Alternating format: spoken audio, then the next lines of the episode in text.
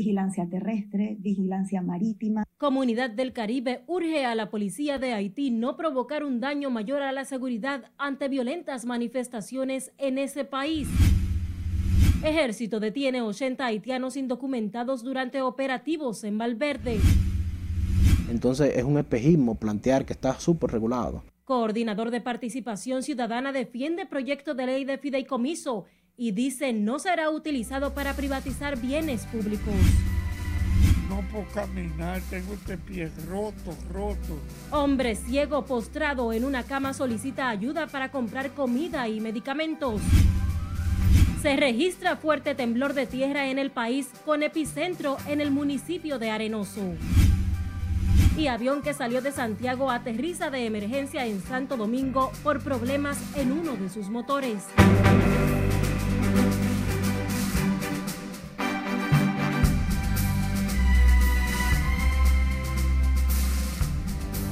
Bienvenidos en nombre de todo el equipo a la emisión fin de semana de Noticias RNN correspondiente a este domingo. Soy Scarlett Wichardo y tengo el honor de informarles con los acontecimientos noticiosos más importantes de esta jornada. Iniciamos esta emisión de noticias dando seguimiento a las violentas manifestaciones en Haití tras el ataque en la residencia del primer ministro de ese país a manos de policías armados. La comunidad del Caribe instó este domingo a la policía haitiana a salvaguardar la paz y el orden y abstenerse de acciones que, según dicen, solo podrían servir para provocar un daño aún mayor al país. Laura Lamar tiene la historia. Centroamérica y Caribe, ¿en qué áreas? Vigilancia terrestre, vigilancia marítima. La organización regional CARICOM expresó a través de un comunicado su profunda preocupación por los recientes incidentes en Haití, que evidencian los desafíos que enfrenta la policía y el colapso de la seguridad en ese país. República Dominicana además ha alertado de la situación al Consejo de Seguridad de las Naciones Unidas y la necesidad de frenar el deterioro institucional de esa nación. La principal demanda de las autoridades haitianas, avalada por el secretario general, el despliegue de una fuerza robusta de asistencia a su Policía Nacional para eliminar la violencia espantosa que afecta a ese país, aún permanece sin una hoja de ruta. ¿Cuáles son las perspectivas reales de que este Consejo de Seguridad actuará firmemente, finalmente, en la prolongada crisis haitiana? Ante la violencia en Haití y el alarmante aumento de los asesinatos y secuestros de niños, mujeres y hombres, el gobierno dominicano ha adoptado una serie de medidas para proteger la frontera y el territorio nacional. Urgimos a que empiece a operar formalmente el Comité de Sanciones establecidos en las resoluciones 2645 y 2653 del Consejo de Seguridad de la ONU, para que las medidas que unilateralmente han tomado algunos estados puedan estar respaldadas por el marco vinculante del derecho internacional. Estas acciones han sido los primeros pasos para ayudar a las autoridades haitianas a restaurar el orden en su país. Esta semana policías armados atacaron la residencia privada del primer ministro haitiano Ariel Henry en rechazo de la inacción de las autoridades de su país por los asesinatos de agentes a manos de las bandas armadas. La violencia preocupa también a los haitianos que residen en República Dominicana, que dan seguimiento a los acontecimientos en su país. Que sube un presidente en Haití que podía ayudar a los haitianos, que podía ayudarnos para que nuestro país será mejora un poco un 90%, a ver si nosotros podíamos vivir en nuestro país, porque en nuestro país ahora mismo nadie puede vivir sinceramente, porque no es que por nada, no hay trabajo y no hay seguridad, no hay nada. Ah, ah sí, no, no, aunque tú tienes familia, tú no puedes ir para allá porque hasta va a matar, secuestrar a la gente allá, nadie no puede. Y también y arroz allá subiendo, harina, azúcar uno no puede vivir allá. El año pasado más de mil personas fueron víctimas de secuestro y al menos 2.183 fueron asesinadas, según los datos que maneja la ONU. La violencia de las bandas en Haití alcanzó su nivel más alto en décadas y ha generado una profunda crisis humanitaria, saqueos y el cierre de varias embajadas. Laurila Mar, RNN. Miembros de la Cuarta Brigada de Infantería del Ejército Dominicano detuvieron a 80 haitianos indocumentados que llegaron de forma irregular a una comunidad de Valverde. Los militares accedieron a una finca donde se habían refugiado más de 40 ciudadanos haitianos y que fueron encontrados en una casulla con sus bultos y siete niños que estaban en compañía de sus padres. En tanto, otro grupo fue detenido en predios agrícolas. Estos fueron transportados en camiones del ejército a la sede de la Cuarta Brigada de Infantería, donde las autoridades de migración los trasladaron hacia el albergue de la ciudad de Dajabón. El coordinador general de Participación Ciudadana no cree que el proyecto de ley de fideicomiso público que se discute actualmente en el Congreso Nacional sea un recurso usado por el gobierno para privatizar los bienes públicos, como argumentan los partidos opositores. Joseph Abreu sostuvo en ese sentido que este alegato es un falso y una distracción. Es un espejismo plantear que está súper regulado. No está ningún súper regulado. Eh, entonces, eso es lo que nos ha generado preocupación, que se esté utilizando la figura para ejecutar inversión pública sin los controles de la ley.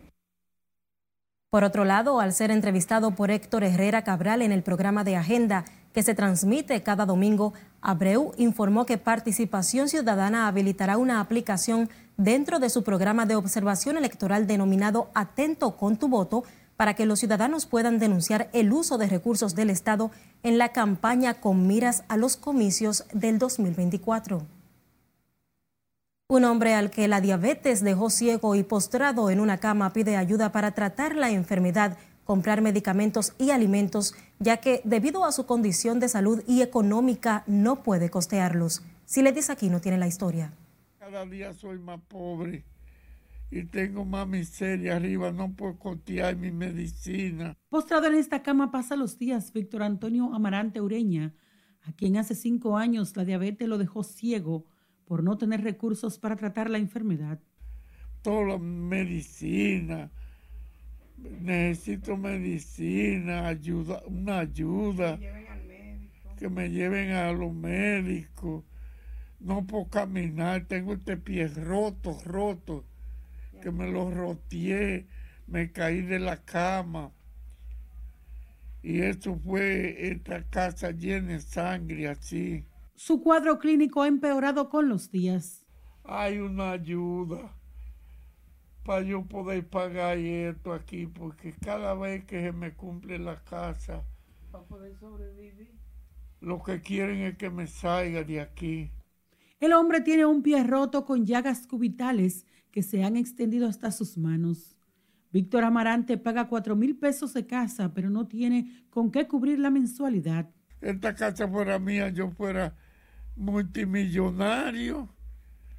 ¿Y quién lo ayuda con el alquiler? Nada, nadie, nadie. La mujer maroteando ya no puede ganarse los pesitos porque no puede trabajar ni nada. Su esposa Lourdes Santos está enferma con un quiste en la espalda que sumado a su edad le dificulta laborar y dar una buena atención a su esposo. Entonces no puedo, no puedo salir a buscar el peso porque no puedo dejar solo a él, ya tú sabes. ¿Y qué usted hace? Nada. ¿Cómo usted se hace para mover a su esposo y eso? Con todos los trabajos del mundo.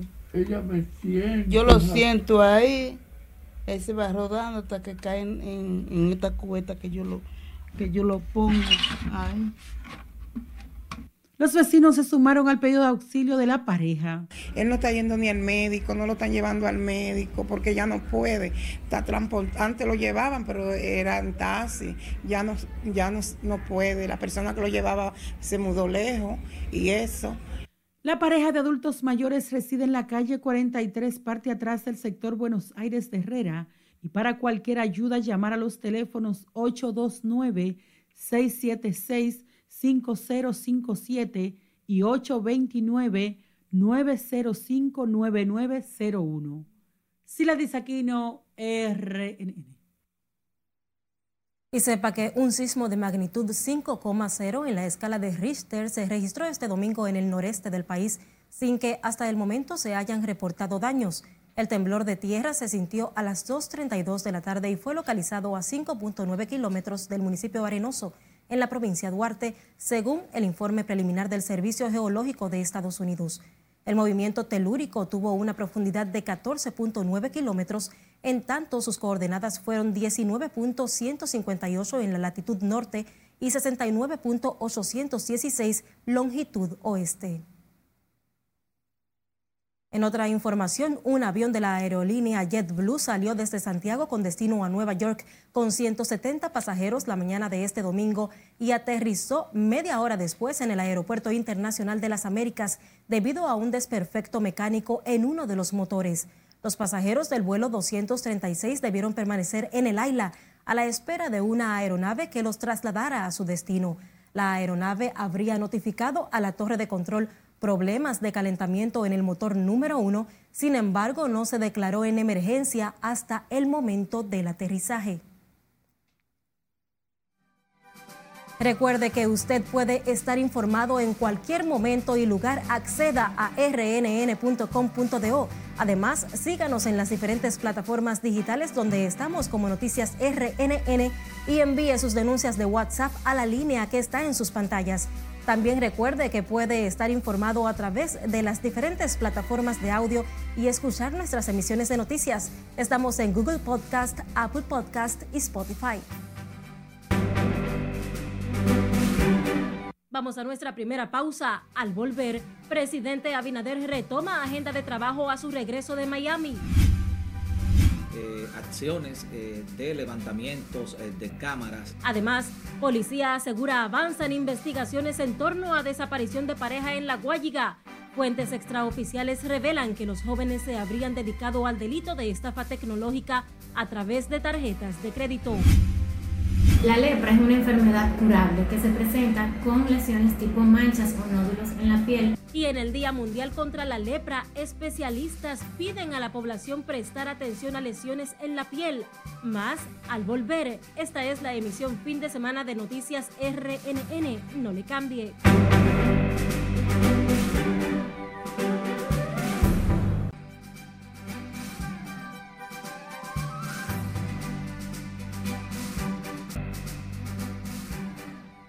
Abrimos la ventana al mundo con la OTAN que condenó en Seúl el apoyo armamentístico de Corea del Norte a Rusia. En tanto, en Perú las autoridades identificaron a ocho haitianos, una colombiana y una chilena entre las víctimas de un mortal accidente en autobús. Petra Minaya nos pone al tanto en el resumen internacional de RNN. El secretario general de la OTAN dijo este domingo que el apoyo de Corea del Norte a Rusia en la guerra de Ucrania refuerza la necesidad de que el resto del mundo permanezca interconectado para garantizar la seguridad. Según el funcionario, la OTAN está preocupada por las pruebas de misiles y los programas nucleares de Corea del Norte y aseguró que Pyongyang está brindando apoyo militar a los esfuerzos de guerra rusos con cohetes y misiles. En Perú, al menos ocho ciudadanos haitianos, una colombiana y una menor de edad chilena figuran entre las 25 personas que fallecieron cuando el autobús en el que viajaban cayó por un precipicio en una región del norte de ese país, según informaron fuentes policiales. Nos vamos a Colombia, donde un hombre que salió de la cárcel tras cumplir una condena por delitos sexuales mató a una niña de 10 años cuando intentaba abusar de ella. El atacante es Jonathan Francisco García Tapias, quien estaba preso por un delito de acto sexual violento que había cometido en la ciudad de Bogotá. El hombre fue liberado el pasado 25 de enero, solo dos días antes del asesinato de la pequeña, informaron medios locales. Los líderes de las principales iglesias cristianas en Jerusalén instaron a israelíes y palestinos a detener la violencia en la región tras una serie de episodios en los últimos días que provocaron la muerte de 18 personas. Las iglesias advirtieron que esta violencia se intensificará si los dirigentes políticos y comunitarios no realizan una enérgica intervención. Al menos tres personas murieron y más de 400 resultaron heridas en un terremoto de magnitud 5,9 que sacudió el norte de Irán, informaron ese domingo medios iraníes.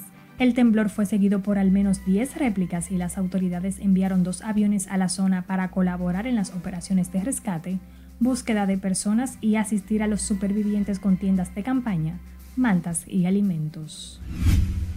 Finalizamos con el expresidente estadounidense Donald Trump, quien advirtió que las próximas elecciones serán la última oportunidad de salvación para Estados Unidos, durante un encuentro en el que regresó a los mitines de campaña con la esperanza de impulsar su candidatura a la Casa Blanca. En las internacionales, Petra Minaya, Noticias, RNN.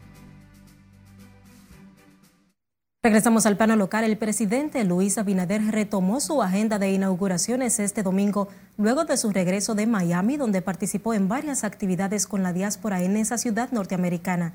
El mandatario inauguró el Centro Educativo Virgen de la Altagracia y luego supervisó los trabajos de construcción de aceras y contenes en San Isidro y San Luis en Santo Domingo Este.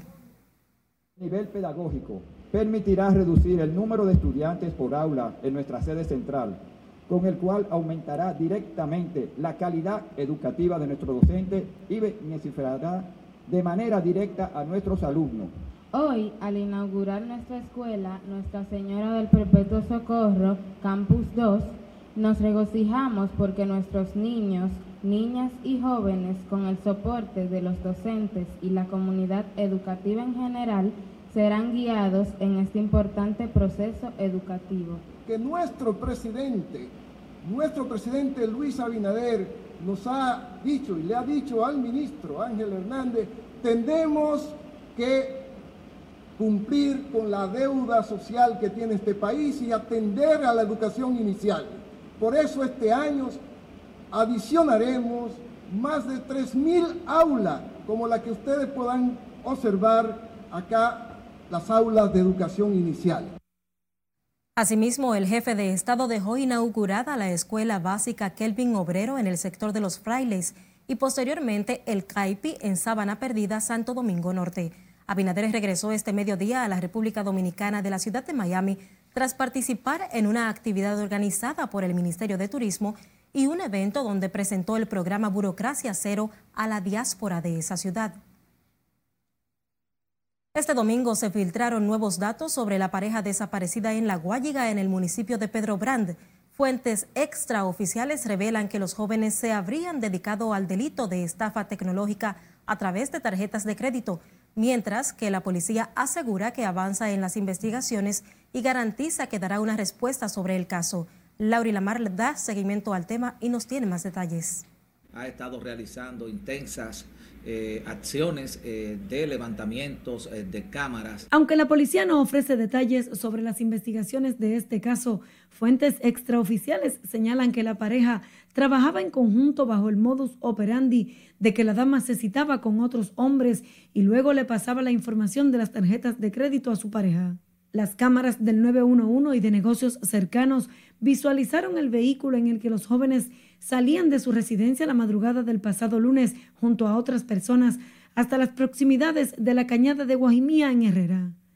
Los investigadores también tienen nuevas pistas sobre el hecho, la trayectoria del vehículo, la placa y la marca, aunque las autoridades no pueden revelar los datos. Esperar el desarrollo de las pesquisas, porque cualquier información que nosotros suministremos puede entorpecer el buen curso que llevan las investigaciones. Lo que sí, desde la Policía Nacional, desde el Ministerio Público, damos garantías de que se, se dará una respuesta a este caso. Hoy se cumplen seis días desde que Luis Miguel Jaques y Elizabeth Almarante Pacheco fueron secuestrados por desconocidos, dejando a sus hijos de tres y seis años solos en la vivienda y sin que hasta el momento se conozcan los motivos. Sí, porque en un caso así, que uno no sabe por qué fue, tiene que uno desesperado, porque uno no lo sabe. Dime a ver, si uno supiera, no fuera nada, porque uno no sabe por qué fue. Eso fue una, una cosa extraña.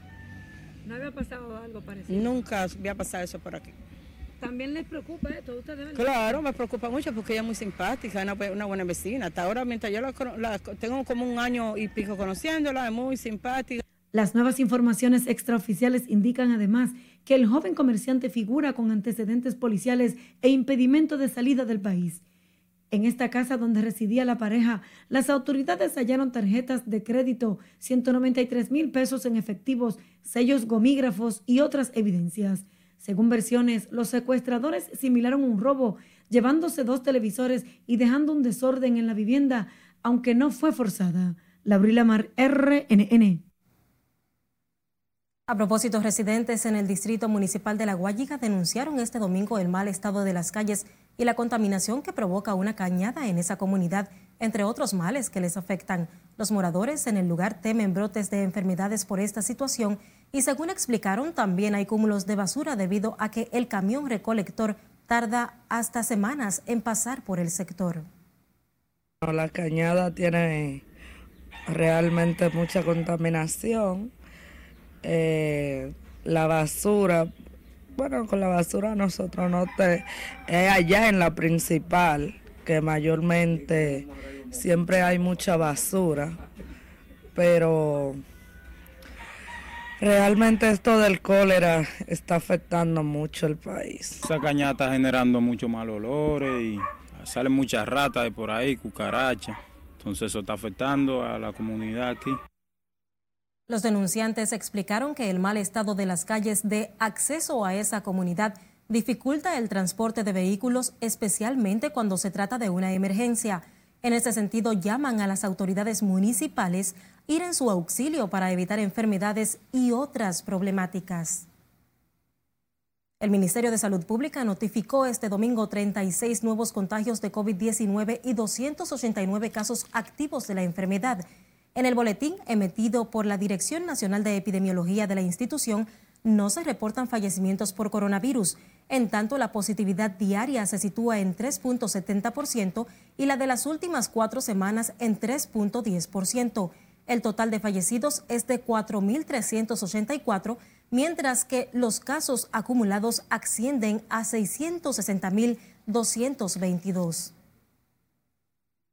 Al conmemorarse este domingo el Día Mundial contra la Lepra, la dermatóloga del Hospital Dr. Francisco Moscoso Puello, doctora Fabrina Félix, llamó a la ciudadanía a estar atenta a las lesiones, manchas, nódulos y alteración de la sensibilidad de la piel debido a que podría tratarse de los síntomas de la enfermedad infecciosa. La especialista del hospital que dirige la doctora María Argentina Germán explicó que previo al tratamiento el paciente se le indica cultivo de piel vaciloscopía y biopsia, que incluye palpación de los nervios para completar la historia clínica. La lepra es una enfermedad curable que se presenta con lesiones tipo manchas o nódulos en la piel con falta de sensibilidad. Ante cualquiera de estos síntomas, lo más recomendable es acudir de inmediato a dermatología, ya que los dermatólogos poseemos la capacidad para diagnosticar y tratar esta enfermedad a tiempo. El Día Mundial contra la Lepra se conmemora el último domingo de enero de cada año y tiene como objetivo crear conciencia sobre la enfermedad y reducir la estigma contra quienes la padecen. Familiares de pacientes que acudieron este domingo al Hospital Félix María Goico mostraron preocupación por el incremento de los casos de cólera que, de acuerdo a las cifras oficiales, ascienden a 36 los confirmados con la mortal enfermedad, de la que hasta el momento no hay decesos registrados. Si le dice aquí, no tiene la historia. Claro, el, cólera nos preocupa y nosotros estamos cogiendo las medidas, nos lavamos las manos. La enfermedad del cólera causada por el consumo de alimentos o aguas contaminadas por la bacteria inquieta a los parientes de personas ingresadas en el Hospital Félix María Goico.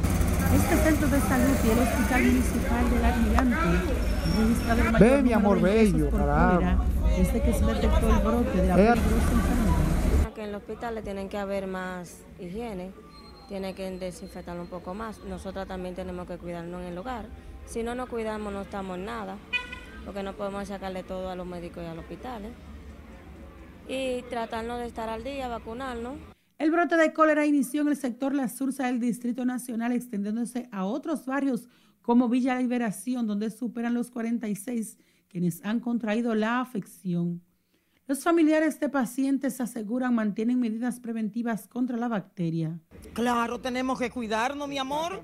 Si no nos cuidamos, ¿quién nos va a cuidar? Nadie cuida a nadie. Somos nosotros mismos que tenemos que protegernos. ¿Usted qué está haciendo? ¿Y si se pondría la vacuna? ¿qué está claro, ya yo me puse la vacuna. Según las últimas estadísticas suministradas por el Ministerio de Salud Pública, 36 personas dieron positivo al cólera e investigan una muerte. Aquí han venido personas que son clientas mías yo vendo ropa y ella me, dicen que, trajeron su, su una señora, y que ella estaba mejor, tenía cólera. Pero de ahí para allá yo no he visto siempre más pacientes con cólera. También los niños han sido afectados por el cólera. Siete de ellos recibieron atención en el Hospital Infantil Robert Rick Cabral, además el Hugo Mendoza y el Santo Socorro. Las autoridades sanitarias continuarán esta semana con la aplicación de vacunas contra el cólera del lote de 85 mil dosis de inmunización recibidas la semana pasada. Sila Disaquino, RNN. Cambiamos el curso de las noticias. El Instituto Nacional de Bienestar Estudiantil afirmó hoy que para este año está incrementando las inspecciones en las cocinas, panaderías y procesadoras de leche que diariamente despachan el alimento escolar a más de 1.8 millones de estudiantes y personal educativo. De acuerdo con un comunicado, la decisión busca robustecer el programa social y garantizar el cumplimiento de las buenas prácticas de manufacturas que se exige por contrato a los suplidores. Según el INAVIE, las inspecciones se realizan de manera aleatoria por el Departamento de Aseguramiento de la Calidad de los Alimentos de la institución, entre otros organismos internos.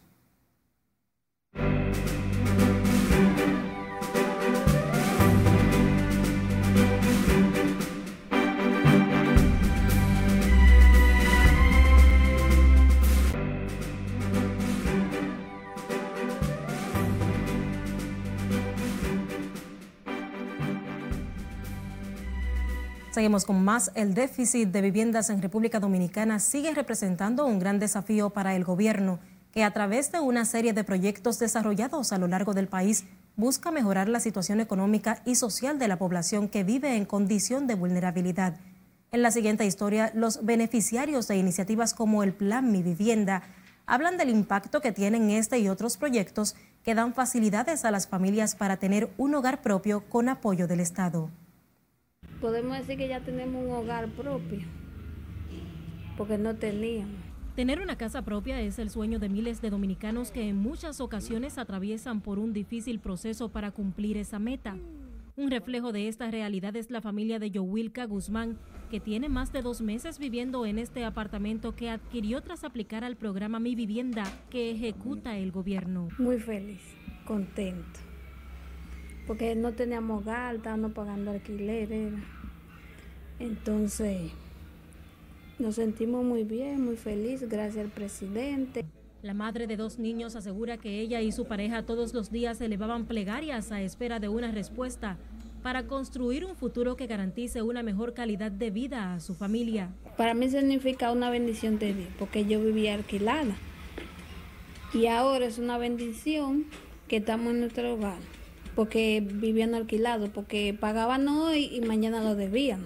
Otros beneficiarios son los integrantes de la familia de Luigi Santana Bertré, quien a pesar de haberse graduado de la carrera de Biología y Química en la Universidad Autónoma de Santo Domingo, ayuda con el sustento de su hogar a través de los servicios de Moto Uber. Él, su esposa y sus hijos vivían en un sector de los Alcarrizos hasta que recibieron la llamada que aseguran les cambió la vida. Este es un sueño que cada, entiendo que cada dominicano tiene, de tener su techo propio. ¿Hay mucha diferencia entre eh, esta zona y el lugar donde usted vivió? claro que sí, mire.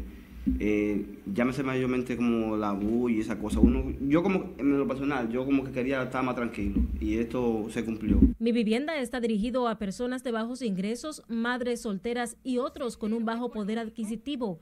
Para reducir el déficit habitacional en el país, la actual gestión de gobierno ha entregado cientos de apartamentos a ciudadanos que pasaron de ser inquilinos a contar con una casa propia para sus familias, con proyectos que según las autoridades contribuyen a mejorar significativamente la vida de miles de dominicanos. Queremos mejores entornos porque sabemos que un mejor urbanismo mejora la convivencia, la calidad de vida y es fundamental para un desarrollo sano y sólido. En el caso del plan Mi Vivienda, las cuotas del pago mensual oscilan entre los 7 y 12.400 pesos para los apartamentos de dos y tres habitaciones. Y de acuerdo con datos oficiales, se espera que este programa habitacional, que en su primera fase inició con cinco proyectos en Santo Domingo Oeste, Norte y Este y la ciudad de Santiago, beneficie a más de 4.400 personas. Señores, en tiempo récord hemos entregado más de 2.000 viviendas nuevas a nivel nacional, que es la mayor cantidad de viviendas que ha integrado cualquier presidente alguno en sus primeros dos años de gobierno. El presidente Luis Abinader ha asegurado en más de una ocasión que la política pública habitacional del gobierno es una prioridad de su gestión para dotar a la población de una vivienda digna.